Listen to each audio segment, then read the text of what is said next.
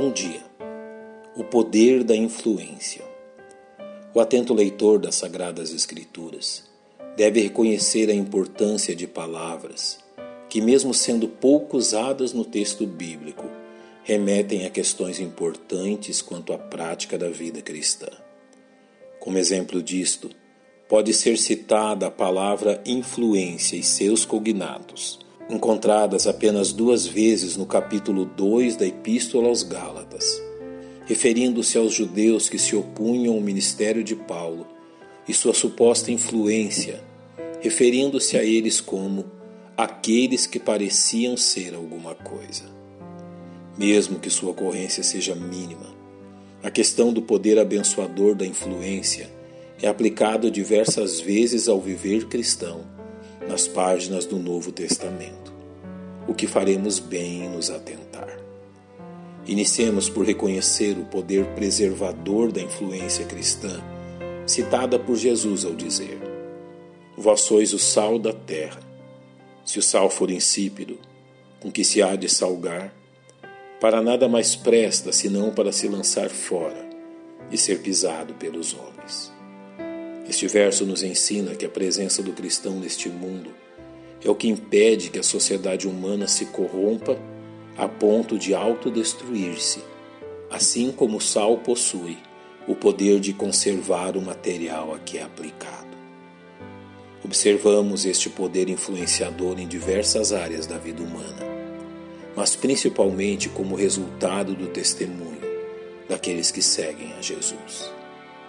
Outra manifestação do poder da influência cristã pode ser observada também em matrimônios onde apenas um dos cônjuges serve ao Salvador, causando o efeito de abençoar a vida do descrente por meio de sua presença no lar, como nos ensina o apóstolo Paulo. Porque o marido descrente é santificado pela mulher, e a mulher descrente é santificada pelo marido. De outra sorte, os vossos filhos seriam imundos, mas agora são santos. O poder da influência pode ser visto também no relacionamento entre cristãos. Como na ocasião em que o apóstolo Paulo usou da prontidão das igrejas na Caia, a fim de incentivar os irmãos macedônios à contribuição em prol das igrejas em Jerusalém, como descrito pelo apóstolo Paulo. Porque bem sei a prontidão do vosso ânimo, da qual me glorio de vós para com os macedônios. Que a Caia está pronta desde o ano passado e o vosso zelo tem estimulado a muitos. Em outro contexto, estas duas mesmas regiões foram também abençoadas pela boa influência dos cristãos tessalonicenses, cujo testemunho de salvação repercutiu de forma valorosa em muitos lugares, como citado por Paulo em sua epístola a eles porque por vós soou a palavra do Senhor, não somente na Macedônia e Acaia, mas também em todos os lugares a vossa fé para com Deus se espalhou, de maneira que já dela não temos necessidade de falar coisa alguma, porque eles mesmos anunciam de nós qual a entrada que tivemos para convosco, e como dos ídolos convertestes a Deus, para servir o Deus vivo e verdadeiro. Devemos também reconhecer a importância de exercermos influência ao observar como seu poder transcende a própria vida terrena daqueles que a praticam, como é o caso do testemunho de Abel, reconhecido na Epístola aos Hebreus.